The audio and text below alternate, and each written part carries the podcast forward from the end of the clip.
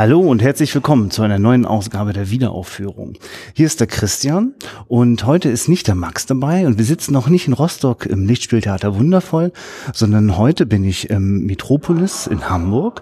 Dort hat das Bizarre Cinema wieder einen Film in 35 Millimeter erstrahlen lassen und ich bin auch nicht alleine. Ich habe den Nils von der Cine Couch dabei. Hallo. Jo, hallo. und ich habe den Ralf Umart dabei. Ja, hallo. Ja, hi, schön. Genau, und Ralf Umart äh, ist nicht zufällig heute hier bei der 35 Meter Präsentation von Hard Boiled, John Woos, man sagt ja immer so schön, das Abschiedsgeschenk an Hongkong. Und die Eintrittskarte für Hollywood, also Visitenkarte. Ja, offenbar, ja, weil danach ging es sofort los. Hard Target war schon ja, später. Ja, und dann gleich äh, äh, mit Tom Cruise in Teil 2. Und, und äh, das war der erfolgreichste aller Zeiten. Also das war Unmögliche Mission. Ja, genau.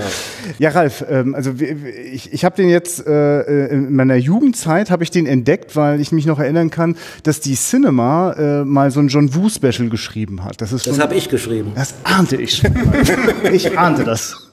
Ralf, kannst du mal ein bisschen was davon erzählen? Wie kommst du äh, sozusagen als Schreiberling über das Hongkong-Kino? Ein Autor. Ja, erzähl uns bitte ein bisschen von dir, dass wir mal kurz verstehen können, äh, wie du daran gekommen okay, bist. Okay, ich meine, die erste Welle war ja Anfang der 70er als die Italo-Western-Welle aufhörte in den Bahnhofskinos, so abebbte und dann komisch wurde, dann haben sie gesucht, was man als nächstes machen könnte.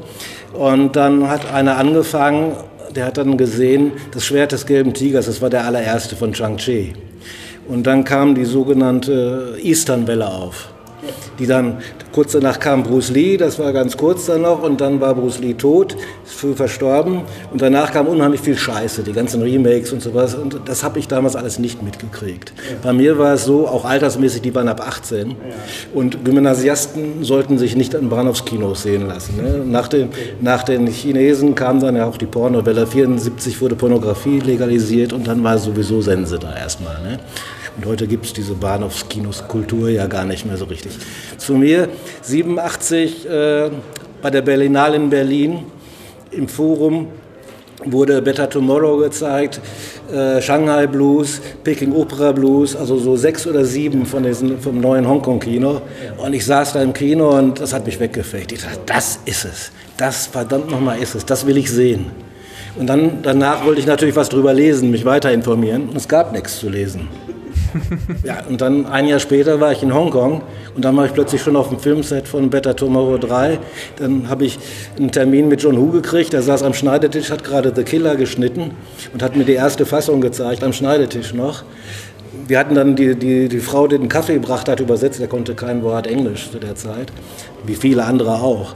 Und äh, naja, und dann habe ich, hab ich das Buch geschrieben. 1991 bin ich da hingefahren, dann habe ich ein Kamerateam aufgerissen, dann haben wir einen Film drüber gedreht, Film ohne Fesseln. So ging das, also zweite Generation sozusagen. Ja. Ach schön. Und ich, bei mir gehen gleich die Augen ganz strahlend auf, wenn du sagst, du warst am Schneidetisch mit John Woof, äh, als er gerade an The Killer dran war. Ja, das ist kein Quatsch. Ja, ich glaube ich glaub dir das. Ich, so, und, und verstehst du, ich war 13 Jahre alt, äh, äh, war total froh, dass ich äh, so einen Mail-Order äh, Menschen in, in England gefunden hatte, dem ich einfach einen Brief damals noch geschrieben habe. Äh, auf Chinesisch? Nee, nee, nee, nee, nein, nicht auf Englisch. Aber ich konnte dort ohne Probleme auf VHS die ungeschnittenen Fassungen von den John Woo-Filmen bestellen, die in Deutschland nicht mal nur einfach nicht da waren, sondern auch wegen meinem Alter gar nicht, wäre gar nicht möglich gewesen. Der hat mich nicht mal im Alter gefragt. Und für mich war das sozusagen auch, also wie so eine, wie so eine Einstiegsdroge in ein, ein entfesseltes Kino. Also ich finde deine Adjektive, die du schon gefunden hast, in dem, was du beschreibst. Aus dem Sessel hauen, aus dem Kinosessel Ja, so. so war es, so war es, ja. Und Nils, das hast du mir vorhin auch schon erzählt, äh, in, du hast äh, Filmwissenschaft studiert und dann bist du auch über dieses Buch auch äh, gestolpert, oder? Genau, also ich habe äh, für mein meinen Bachelor die mündliche Prüfung über John Woo gehalten und habe da über die Einflüsse von Ost und West gesprochen, wie sie sich ergänzen ähm, und eben genau diese Sachen mit Shang-Chi, bei dem John Woo ja dann seine ersten Schritte gemacht hat als Regieassistent, ähm, auf der einen Seite genommen und Kurosawa und äh, dann die westlichen Leute. Und eben auch Peckinpah, also so weit genau, Band, großer Einfluss mit den Stop, Stops und dieser Slow-Mo. Ne? Genau, und habe so ein bisschen versucht, diese Einflüsse zusammenzubringen und bin darüber natürlich auch auf das Buch gestoßen. Hongkong. Gab es denn damals auch schon, also, also Genau, du hast schon gesagt, es gab nichts an. Es hat in Deutschland jemand nicht anders darüber geschrieben. Der Einzige, der vor mir da war, war Tony Raines Ja. äh, aus England. Ja. Und da gab es mal ein paar Sachen im Filmkomment und sowas. Okay. Aber Bücher, Ja. da war ich relativ früh dran. Was natürlich schön war für mich, weil äh, kommst da an, ein, 91 war das dann, also das, äh, das zweite Mal, wo ich dann wirklich in Action war. 89 war das erste Mal. Und dann musste ja erstmal die Kontakte knüpfen. Ne? Ich war insgesamt ein halbes Jahr da, bevor das Filmteam kam und so. Und äh, ich hatte dann das Glück, ich habe mich dann mit James Wong angefreundet, das ist ein Filmkomponist, unter anderem hat er auch hier jetzt ein paar Takte Ja. dazu gemacht. Und ein berühmter Moderator beim Fernsehen, auch noch so Talkshow und solche Geschichten. Und äh, der ist ein bisschen verrückt und so, wie auch immer. Der hat gesagt, du musst auch mal das Nachtleben hier kennenlernen. Und dann erinnere ich mich an einen Abend, da sind wir, weil er, er sagte zu mir, du bist noch nicht ausgegangen, du bist schon einen Monat hier, du bist nie ausgegangen. Ich war bei ihm zu Hause eingeladen und er hatte zwei Filipino-Mates und die haben Joints schon mal gedreht für uns. Und dann hat er eine äh, Flasche Dom Perignon geköpft. Meinte, habe ich zum 50. Geburtstag von Shui Ha gekriegt, trinken wir jetzt erstmal. ja. Und dann, äh, dann sind wir runter, dann hat er mit der, aus dem Keller, so per Fahrstuhl, kam so ein weißer Daimler hoch. Dann sind wir uns da, haben wir uns da reingesetzt. Und dann hat er ganz laut Mozart gespielt. Und irgendwann dachte ich schon, mein Gott, er fährt so ein bisschen Schlange. Also Joints und Ja. Alkohol und so weiter. Und dann kam der Motorradkopf und dann äh, an der Seite lang, er hat angehalten, der Motorradkopf guckt rein und sagt, oh, big mistake. Mr. Wong, Mr. Wong, big mistake. Dann hat er wieder hochgeguckt. See, son, that's why I love this city. Police, Police of, äh, Chief of Police ist mein bester Freund oder sowas. Und dann mal beim Four Seasons Hotel und da gibt es verschiedene Karaoke-Sachen, also immer mehr. Und der letzte, der vierte ist dann nur noch für die Filmstars und so. Ne? Ja. Dann kam er rein und schrie, das ist der verrückte Deutsche, der ein Buch über uns schreiben will und sowas. Und dann kam Alan Tang an, dem gehört das, der hat Anteile dran und sagte, was, wollen Sie was trinken und sowas? Und dann schrie James Bond wieder, Dom Perignon! und dann kam tatsächlich eine Flasche Dom Perignon auf den Tisch. So viel zu Anekdoten. Das heißt, das ist noch nicht ganz zu Ende, soll ich noch weitermachen? Bitte, bitte, bitte. Gerne. Also dann war ich schon, ich war ja auch ein bisschen betäubt von dem Dope und so und dann nochmal Dom Perignon und dann meinte er, ja, ich, mir war irgendwie schlecht dann auch, ne? ja, dann machen wir uns frisch, meinte er. Wir hätten seinen Daimler gestanden, ich mit der Halbflasche war so ein Weg, Weg Dom Perignon in der Hand. Ausgetrunken bei der Autofahrt, dann waren wir in der Clearwater Bay am Meer. Ich saß da, die Flasche war leer. Und so, und was jetzt? Ja, ich könnte jetzt ein Bier gebrauchen, habe ich gesagt. Und dann verschwand er in der Dunkelheit. Ich saß ganz alleine am Strand in der Clearwater Bay und zehn Minuten oder sowas später kam er mit dem Sixpack zurück. Und jetzt kommt der krönende Abschluss dieser Anekdote. Irgendwann war ich dran, es wurde hell. Ich kam nach Hause. Miss Lau, die Concierge bei mir, guckte etwas kritisch. Alles in Ordnung, Herr Ungert? Ich sage, ja, ja. Und dann wollte ich mich hinlegen, dann klingelt das Telefon. Äh, Stanley Kwan kann jetzt ein Interview mit Ihnen machen. Der muss in zwei Stunden allerdings äh, nach Shanghai fliegen. Wann können Sie im äh, Golden Harvest Studio sein? Sag, oh mein Gott.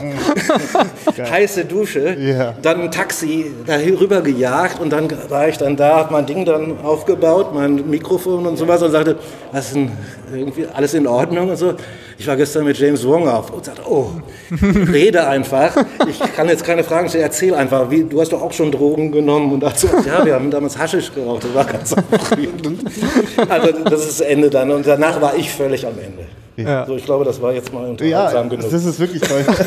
ja, allem, es scheint ja wirklich, als würde es äh, für entfesseltes Kino auch entfesselte Rahmenbedingungen geben. Konntest du was bei Hongkong den Dreharbeiten entdecken, was dem vielleicht auch entspricht? Also Ja, was ganz äh, untypisch ist für Amerika, auch für Deutschland, ist, dass äh, erstmal sind die Leute alle wirklich mit Herz und Seele bei der Sache. Das ist vielleicht auch anderswo so, aber es gibt keine strukturierten, also fest strukturierten äh, Aufgaben wie in Amerika. Der eine macht das, der macht das und die machen nur das oder nur das und da sind sie auch gut drin. In Hongkong macht jeder alles. Also ich war beim Dreh zum Beispiel von äh, Prison on Fire 2 von Ringo Lam. Da war sich äh, Chow Yun-Fat nicht zu schade, einem, einem Extra, den er da verprügeln soll und so, das Kunstblut aufzutröpfeln. Also jeder äh, hilft sich da. Das war so ein Kameradschaftsgefühl, als wenn da so eine große Familie zusammen ist. Es gibt allerdings verschiedene Familien und damals haben die Triaden noch ordentlich mitgemischt. Und da gab es dann auch das eine oder andere blaue Auge und auch ein paar Tote, aber das ist wieder eine andere Geschichte mit den Triaden. Ja, in deiner Doku äh, sagt er ja, glaube ich, auch, dass sie ewig arbeiten, zwei Stunden die Nacht schlafen oder so und dann sofort wieder am Set Mein Vater hat gesagt, three days non-stop, day Ja, and night. ja, das richtig. Ist. And I love it. ja. Also mit strahlenden Augen steht Ja, er da ja, und ja, erzählt ja. von Und die seinem Zahnbürste, die in seiner Brust steckt. Ich weiß nicht, ob dieses Detail gesehen hast. Nee, das nicht. Da ste- steckt eine Zahnbürste, weißt du, so eine Waffe im Gefängnis, die man so anspitzt. Ja, im klar. Stiel.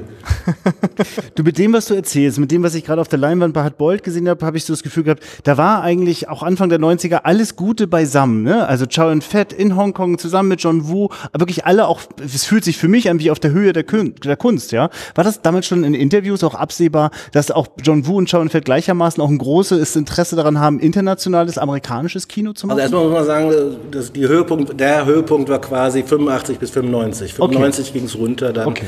ewige Wiederholung, noch, noch, Ah ja, noch solche Sachen. Nee, international, also John Woo war wirklich der Erste, das war an sich der Türöffner. Ja. Und viele haben es versucht und die meisten haben es nicht geschafft. Selbst Superstars wie Chow Yun-Fat oder Andy Lau, die einzigen, die es geschafft haben, war dann Jackie Chan und Jet Li. Jet Li war Hm. Ja, bei. Lethal Weapon, glaube ich, das Ja. war sein Intro und da haben sie gesagt, langsamer, langsamer, wir kriegen das nicht so schnell hin. der war so blitzschnell, die Ja, Stuntmänner ja, konnten natürlich, mit dem nicht ich mir vorstellen, arbeiten, ja. weil der viel zu schnell war. Ne. Ja.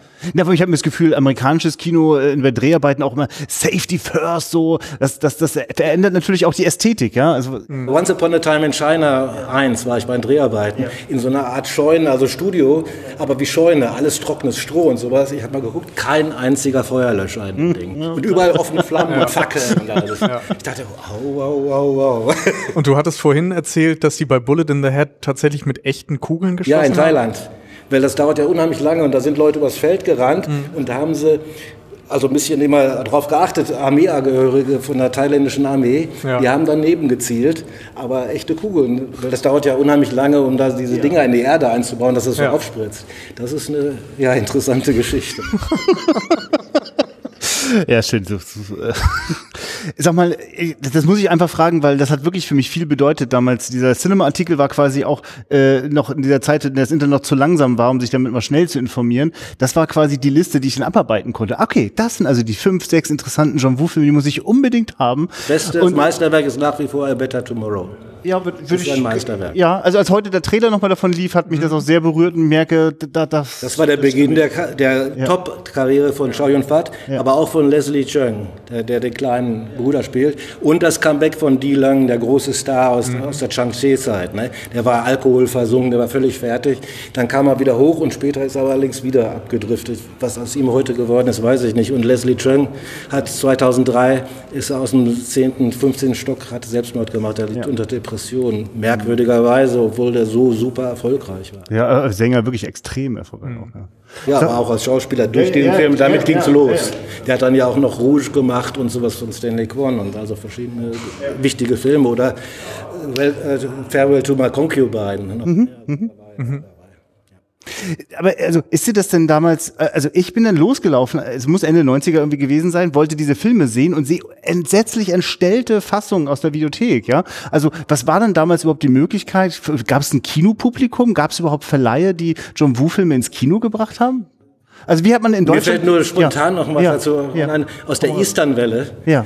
Da haben sie tatsächlich, das war einer mit Jackie Chan, nee, weiß ich jetzt auch nicht mehr, ich glaube, Mhm. auf jeden Fall, das war der, der in deutsche Fassung der Dampfhanger von Sendling.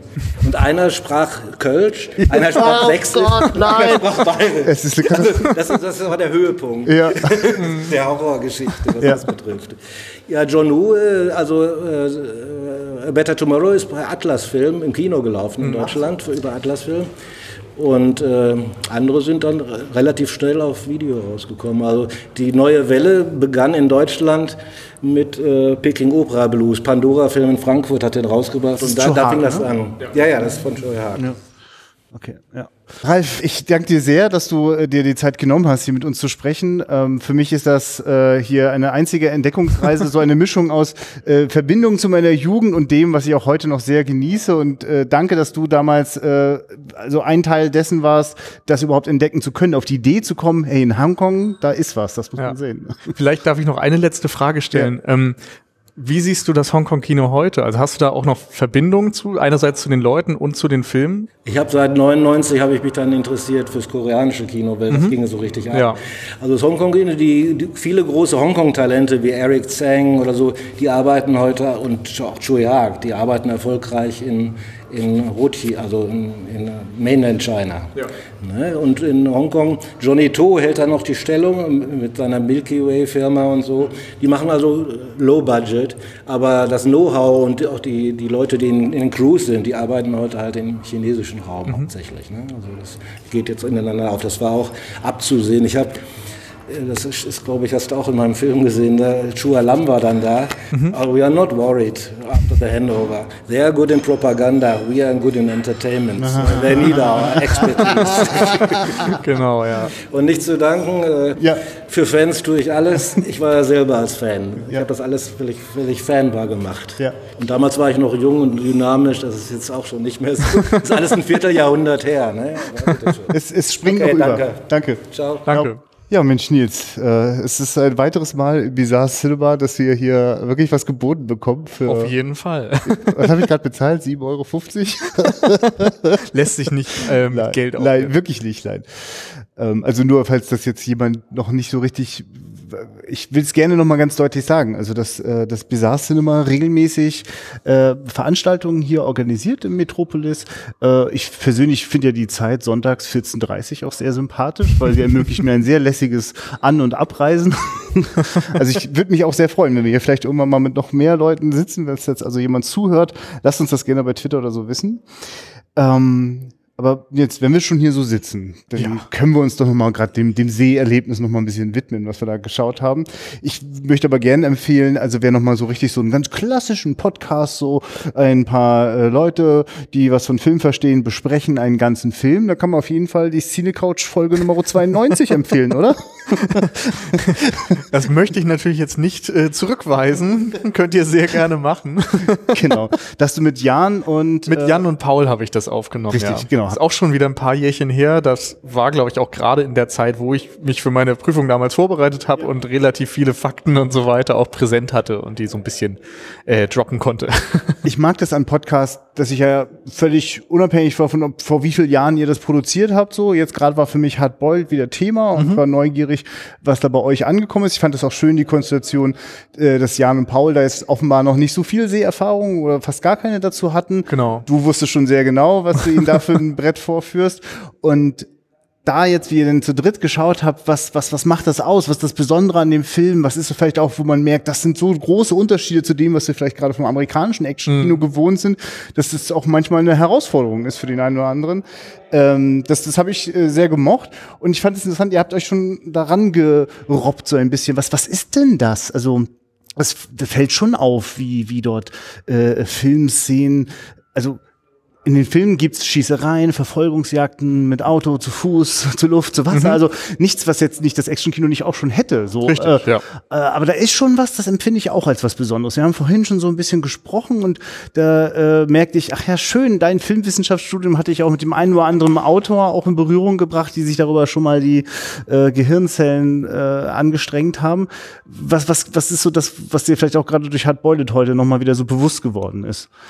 Ähm, also vor allem ist es tatsächlich diese entfesselte Kamera. Also du hast ja im Hollywood-Kino relativ festgelegte Regeln, wie mit Blickachsen zum Beispiel und Handlungsachsen umgegangen wird, dass du die 180-Grad-Regel hast, dass man sehr ähm, darauf achtet, irgendwie den Raum in äh, filmische Muster einzuteilen, die man dann umsetzen kann, um irgendwie äh, ja, von da aus ein nachvollziehbares Bild zu kriegen von, von dem Raum und von allen Handlungen, die sich dann nach und nach aus den jeweiligen Kameraeinstellungen ergeben. Und im Hongkong-Kino wurde eben sehr spontan gearbeitet, das haben wir auch gerade von Ralf nochmal gehört. Ähm, Und die sind dann da ans Set gekommen und haben nach und nach einfach äh, spontan geschaut, wie sie Szenen umsetzen können. und haben natürlich irgendwie etwas sehr Lebendiges dadurch kreieren können und vor allem versucht, Bewegung irgendwie in Film umzusetzen und haben dann geschaut, wenn ein Gegenstand oder ein Mensch durch den Raum fliegt, dann sind sie eher dieser Bewegung gefolgt mit der Kamera, als dass sie gesagt haben, wir müssen jetzt diese 180-Grad-Regel einhalten. Wir müssen jetzt die äh, logische oder die, die richtige, in Anführungszeichen, nächste Folgeeinstellung finden, sondern sie haben einfach gesagt, der Zuschauer hat ja gesehen, welche Bewegung gerade stattfindet. Wir müssen einfach nur diese Bewegung fortsetzen und dann wird der Zuschauer schon dieses, äh, diese Abfolge begreifen. Und das ist ein, eine ganz andere Denkweise, würde ich mhm. sagen. Mhm.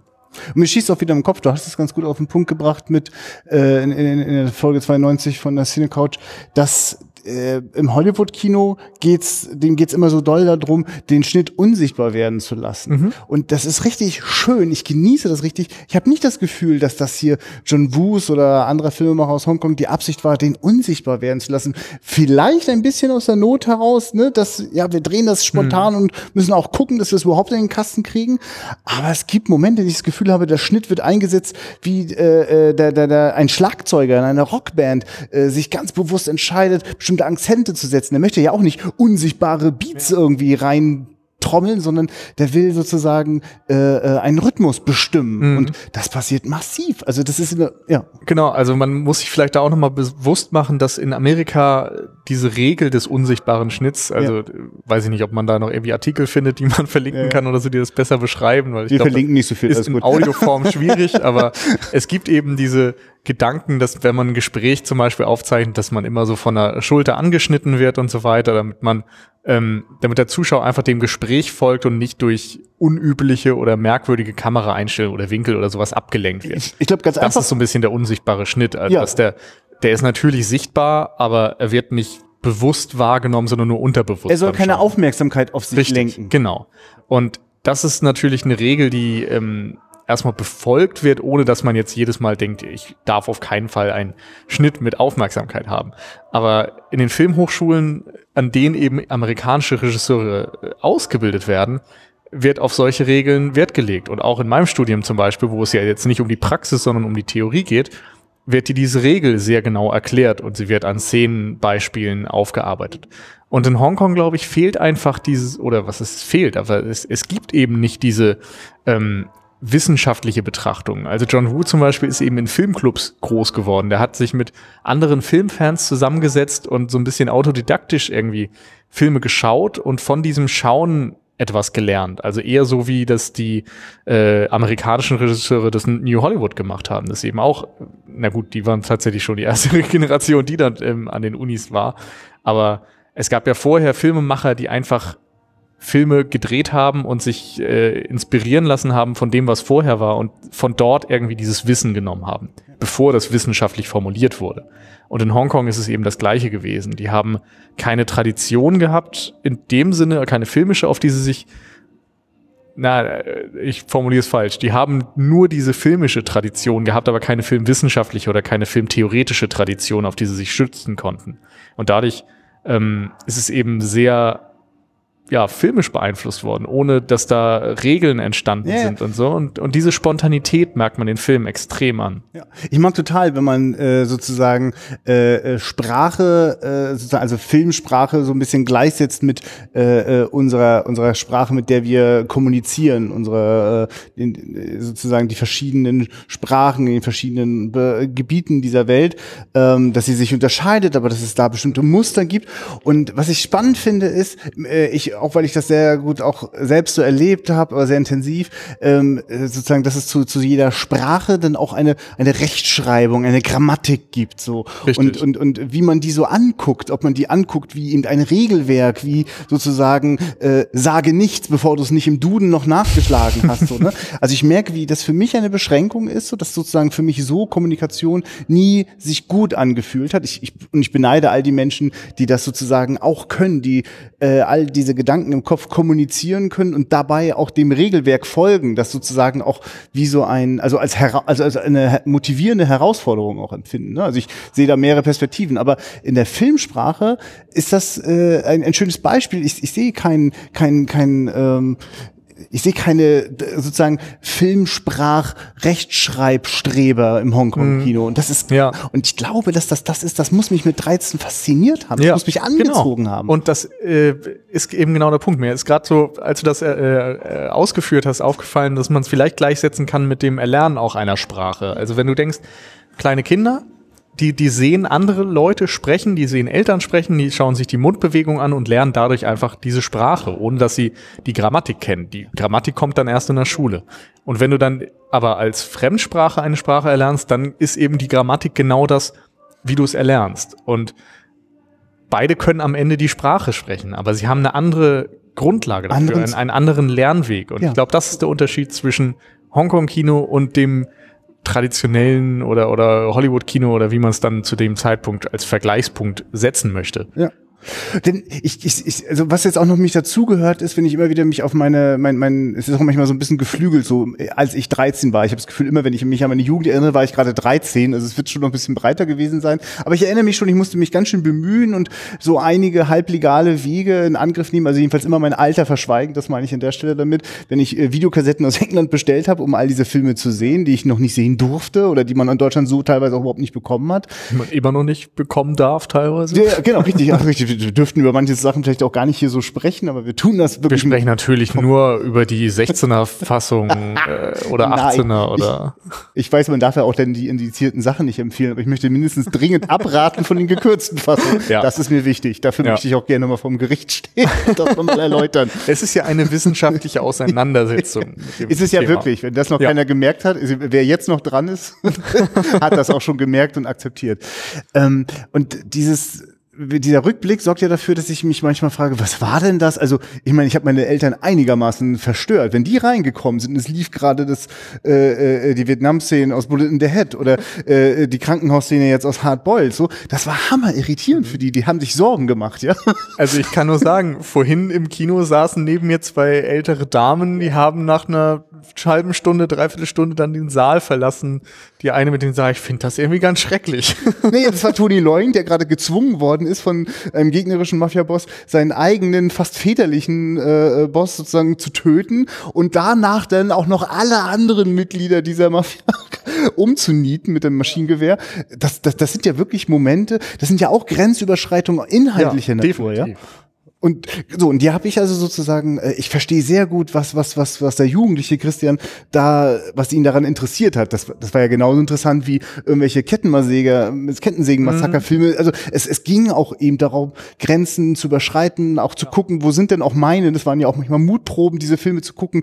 Es war mir ein Riesenvergnügen, Leuten äh, sozusagen Hardboiled oder The Killer zu zeigen, weil ich wusste, sie werden immer überrascht sein von bestimmten Spitzen, die sie sozusagen so nicht kennen. Ähm, und dann kam noch dazu, dass sie sich dann Freunde manchmal lustig über etwas gemacht haben, was ich ernst genommen habe. Das hat mich dann total durcheinander gebracht, ne? wenn die den, den, den Ja. Schmalz nicht mitgenommen haben oder manchen Stunt viel zu absurd fanden. Ja. Aber äh, äh, ich habe mich deswegen also gefragt, ja, was, was lässt mich denn jetzt als 36-jähriger Mann jetzt nach Hamburg reisen, um jetzt nochmal Hardboiled zu gucken? Ne? Und es gibt sogar so etwas von mir, das möchte selbst, das ist argwöhnisch und selbstkritisch so. Äh, Das ist schon, das ist eine ziemlich schlimme Gewaltorgie, Ja. die auch wirklich ohne Frage also eine Verherrlichung äh, von Gewalt ist. Es, es, es geht wirklich darum, ein, ein positives Bild zu es in die Hand nehmen und äh, gut, wenn du in den beiden Händen Knarren hast, du kannst Probleme damit lösen. Das ist eine ganz klare Botschaft. Interessanterweise bricht der Film das ja permanent. Ich nehme ihm das kaum ab, aber merke und habe auch heute wieder gestaunt, wie regelmäßig die Brüche drin sind. Ne? Also gibt, Ja, also ich, ich sehe es halt auf der einen Seite natürlich genauso. Natürlich ist das irgendwo Gewaltverherrlichung. Ähm, ich finde nur, dass diese Moral nicht ganz so klar ist, weil der Film einfach diese grenzenlose Naivität an den Tag Ja. legt. Also es ist nicht so, dass der Film dir wirklich zu verstehen geben will, aktiv, nimm eine Waffe und setz deine, ähm, deine Ziele damit durch. Es ist nur so, dass es eben unterschwellig passiert, weil es offensichtlich ja im Film funktioniert.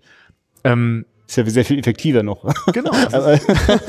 Ja, ja, okay. Ich, es ist auf eine Art ich- ja. effektiver, es ist nur, ähm, ich kann denen das irgendwie nicht übel nehmen, weil ich das Gefühl habe, dieses Menschenbild ist da, das ist nicht so zynisch und, und böse, wie, wie man es dann vielleicht denken würde, wenn es heißt, ja, töte doch einfach alle, die dir im Weg stehen. Funktioniert schon.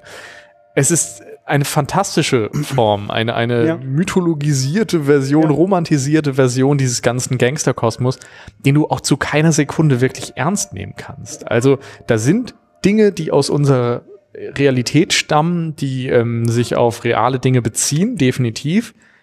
Aber so wie es dargestellt wird, es ist so dermaßen überhöht und fast märchenhaft teilweise in der Darstellung, dass ich glaube, dass es eine, eine deutliche Trennung eben gibt zwischen dieser filmischen Fiktion und irgendetwas, was man für bare Münze nehmen kann. Und darum glaube ich, kann man auch mit dieser schlimmen Gewalt umgehen und, und äh, ist nicht konstant davon abgestoßen, was man ja bei anderen Filmen, wo solche schlimmen Dinge passieren, definitiv wäre.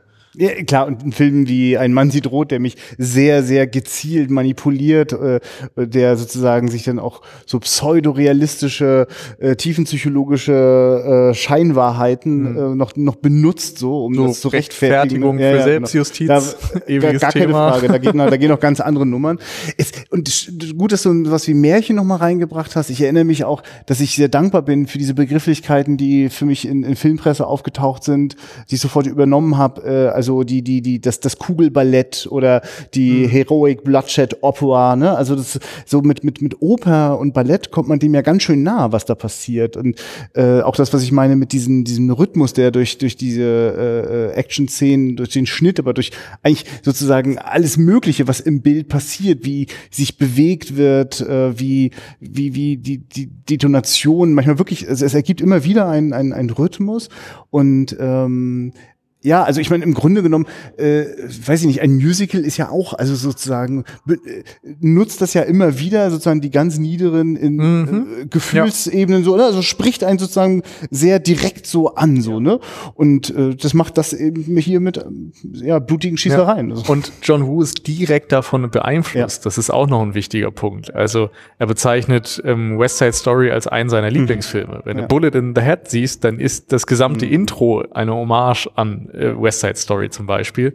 Und in Hongkong sehr populär sind ja auch diese Peking-Opern. ja. Peking Opera Blues von Joy Hark natürlich Ja. ist dann das direkteste, kann man das so sagen? Äh, egal, Ja, der, der den, direkte ich, Verweis auf jeden Fall. Ich genug, ich erinnere mich den auch, nicht richtig. also nur ausschnittweise gesehen, aber allein der Titel, ne? Also ja, ja, ja, nee, insofern, ähm, aber die, diese Peking-Opern sind eben auch etwas, was in der chinesischen Kultur sehr verbreitet ist und so eine Form des Musiktheaters. John Woo ist Fan von Filmmusicals, also auch den Hollywood-Musicals und nutzt dann letztendlich auch diese Inspiration, um das in seinen Filmen aufzugreifen. Nur eben auf ganz andere Art und Weise. Also die, die Musik, da, da wird nicht gesungen. Erstmal, äh, beziehungsweise doch wird es, aber in anderer Ja, Form. das stimmt, gibt richtig, Ja, äh, dieses Hongkong-Muster, gerade bei The Killer zum Beispiel, dass da echt äh, Songs in den Film performt werden und so etwas.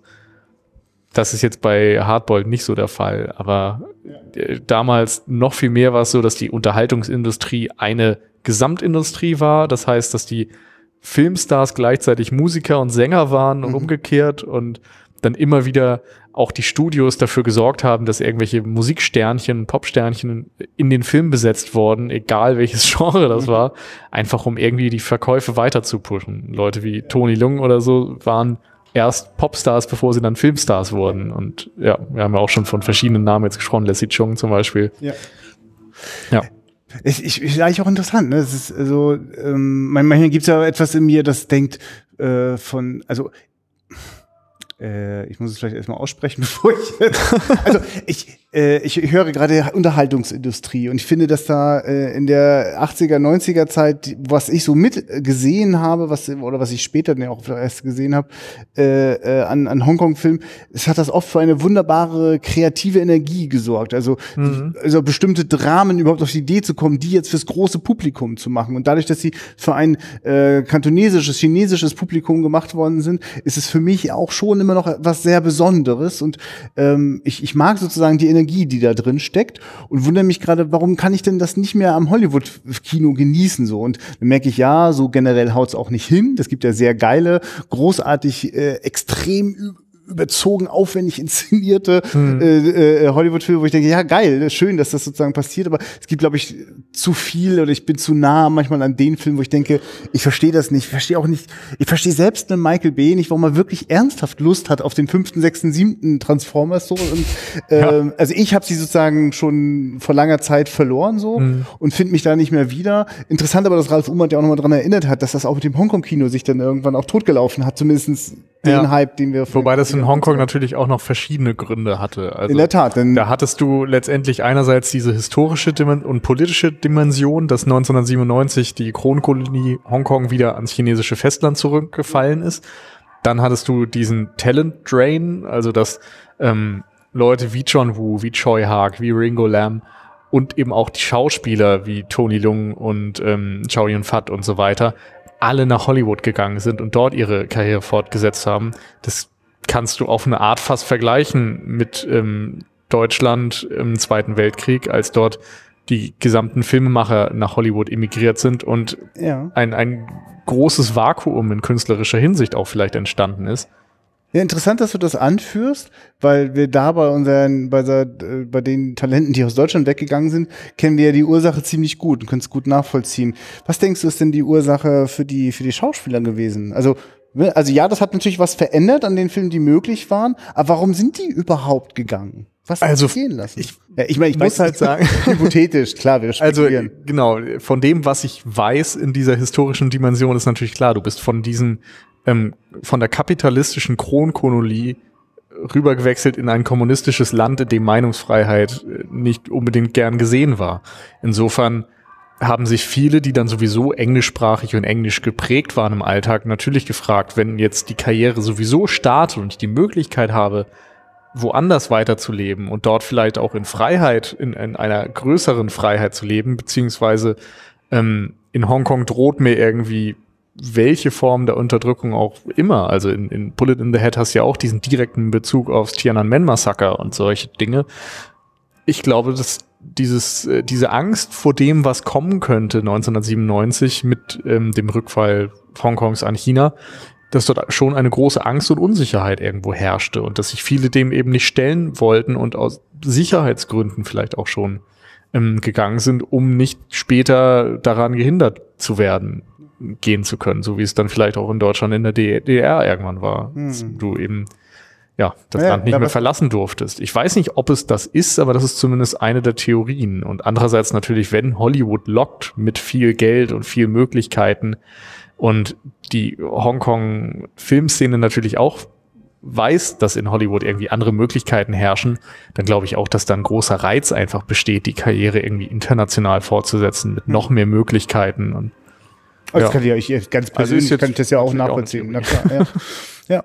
Ich merke, dass ich, das macht mich halt nachdenklich. Das müssen wir vielleicht jetzt auch hier gar nicht weiter vertiefen, aber ich nur diesen Satz dazu, ähm, dass also ich das selber sehr gut nachvollziehen kann, dass man sozusagen dann nach dem nächsten sucht und mhm. äh, ich gleichzeitig sehr neugierig bin, wenn Nachrichten aus Hongkong kommen, ne, wenn es Proteste gibt, ja. wenn es, ne, wenn man auch das Gefühl hat, jetzt zieht sozusagen der kommunistische Strick sich immer enger so äh, zu und gleichzeitig denke ich immer, aber es könnte nicht aber, sondern und trotzdem wird ein Teil von dem, was dort an scheinbarer Freiheit auch genossen worden ist, vielleicht auch sich wieder zurückkoppeln, auch mhm. an das große chinesische Reich. Das ist meine Hoffnung ja. so ein bisschen, dass nicht immer alles weglaufen muss. Ne, genau, es ist ja auch so, dass ja. John Woo zum Beispiel mittlerweile wieder in China dreht. Also er ist dann, ist weiß nicht, ja. 92, 93 irgendwann nach Hollywood gegangen, hat, äh, weiß nicht, fünf, sechs Filme da gedreht. Ja. Hard Target war auf jeden Fall der erste äh, größere. Genau. Ich glaube, er hat dann noch ein paar Fernsehfilme Das müsste 93 gemacht, dann ungefähr sein. Ja, ja, das kommt Dann, dann äh, Broken Arrow, äh, Face Off, Face Off Mission Impossible 2, Pay Payback? Paycheck? Paycheck? Whatever, genau. ja. Und diesen äh, Windtalkers. Ja, oh ja. Und ich glaube, dann ist er wieder quasi nach China, hat dort ähm, einerseits Red Cliff gedreht, also Historien, Kriegsepos. Dann hat er diesen äh, The Crossing, glaube ich, gedreht. Auch so ein. Ich merke, ab da bin ich nicht mehr Kriegsepos. Das sind halt Sachen, die kenne ich dann auch nur von ja. äh, IMDb und Wikipedia. Ja. Also Red Cliff liegt tatsächlich bei mir zu Hause rum, weil der eigentlich sehr gut sein soll, aber auch so eine schwierige Geschichte hat. Das ist ein Zweiteiler, der ähm, zusammen, glaube ich, viereinhalb Stunden lang ist oder sowas, aber in Deutschland nur in einer gekürzten Fassung, inhaltlich gekürzten Fassung rausgekommen ist. So musste da auch wieder dann irgendwie eine Blu-ray aus sonst woher importieren und so. Soll aber immerhin ein guter Film sein, unabhängig davon, dass er natürlich nicht unbedingt an das Frühwerk von John Woo anschließt. Und jetzt zuletzt hat er ja dann auch mit Manhunt, der gerade irgendwie auf Filmfestivals gelaufen ist und demnächst hoffentlich dann endlich nach Deutschland kommt, ähm, auch wieder einen Film gedreht, der an die alten ähm, Filme anknüpfen soll. Denn Remake ist von irgendeinem japanischen Yakuza-Film, also dieses Gangster-Ding wieder aufgreift. Da hat man natürlich Hoffnung. Ist ein Zeichen dafür, dass mittlerweile vielleicht dann auch erkannt wurde, dass oder einige Regisseure das Gefühl haben, dass sie in China in Ruhe arbeiten können, dass sie vielleicht sogar gelockt werden. Also China hat ja auch riesen Budgets mittlerweile für Filme und bietet da ganz andere Möglichkeiten als früher und nutzt natürlich dann auch so begabte, bekannte Filmemacher irgendwie als Aushängeschild. Insofern genießen die da auch viele Freiheiten, vor denen sie vielleicht, äh, vor denen sie vor 20 Jahren gedacht hätten, dass sie die nie kriegen würden. Und eben auch, ja, in, in dem Hinsicht in der Hinsicht, in dem Sinne, dass dort äh, wieder andere Möglichkeiten vorherrschen. Ja. Aber das ist so ein bisschen die, die politische, historische Dimension. Auf der anderen Seite hast du natürlich dann noch das Inhaltliche, dass mit A Better Tomorrow dieser ganze Heroic Bloodshed begonnen wurde und dann vielleicht irgendwann Mitte der 90er das abgeschlossen war.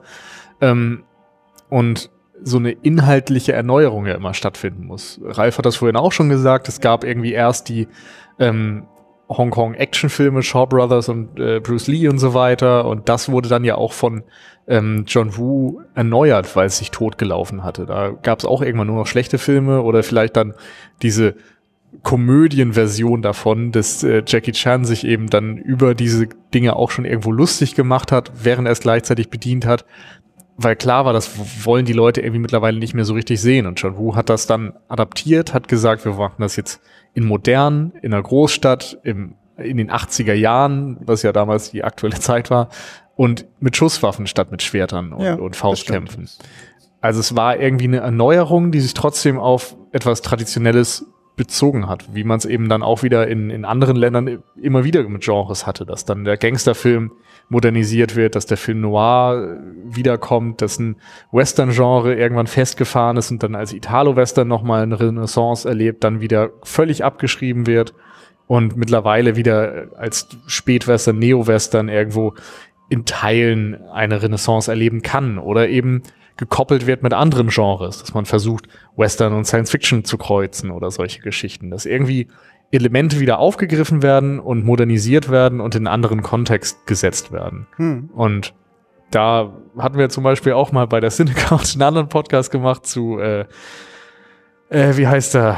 Äh, JSA, Joint Security Area. Ach so, ach, wir beide. Ja, Entschuldige. Also wir beide ja, zusammen. Super. Ja, ja, ich dachte tatsächlich. ähm, ja, natürlich. Äh. Wo wir ja auch gesagt haben, eine gewisse Überschneidung vom Look and Feel ist da irgendwie auch wieder mit diesem Heroic Bloodshed Kino des Hongkong-Kinos. Ähm, natürlich Südkorea und so weiter. Das ist eine andere Geschichte, ist eine andere Zeit, ein anderes Land sowieso. Ähm, aber da haben sie es vielleicht geschafft, gewisse Elemente aus diesem Heroic Bloodshed Kontext zu lösen, aber eben keine Gangstergeschichte damit zu erzählen, sondern über Bruderschaft und, und Ehre und Freundschaft zwischen Nord- und Südkorea, zwei verfeindeten Nationen zu erzählen. Und ich glaube, das ist etwas, was in Hongkong Mitte der 90er oder Ende der 90er eben dann vielleicht nicht passiert ist, dass diese Erneuerung des Genres nicht stattgefunden hat und sich das darum totgelaufen hat.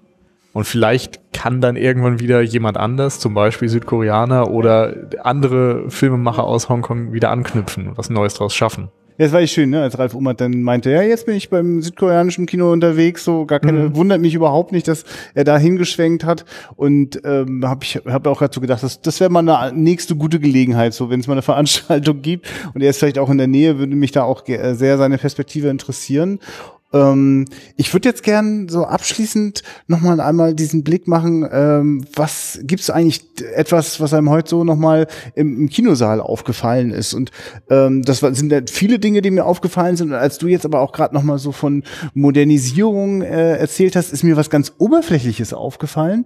Ähm, das habe ich auch eigentlich schon gewusst, aber wieder vergessen. Und heute war das nochmal sehr präsent, dass es äh, in, in Hard Boiled viele, äh, äh, äh, ähm, viele, viele, viele technische solche Gadget-Spielereien gibt, von denen ich dachte, dass, oder das hat mich auch damals ein bisschen gewundert, als dann John Woo mit Face Off und Mission Impossible 2 äh, sehr dicht hintereinander, so sehr, sehr Technik, affine Filme, also in denen viel so so Hightech-Kram, mhm. ich jetzt einfach mal so nennen, mit drinne ist. Und ich fand das irgendwie, ja, war überrascht, so dass sie, dass, dass, dass er darauf neugierig ist, weil für mich war da halt sehr verbunden, so mit eher mit einer schmutzigen Straße und und einer blutigen Schießerei in einem Kaffeehaus so, ne? Und jetzt äh, äh, war das spannend zu sehen, wie viel davon in Hardboil drin ist, wenn es sozusagen in in das Waffenlager hineingeht.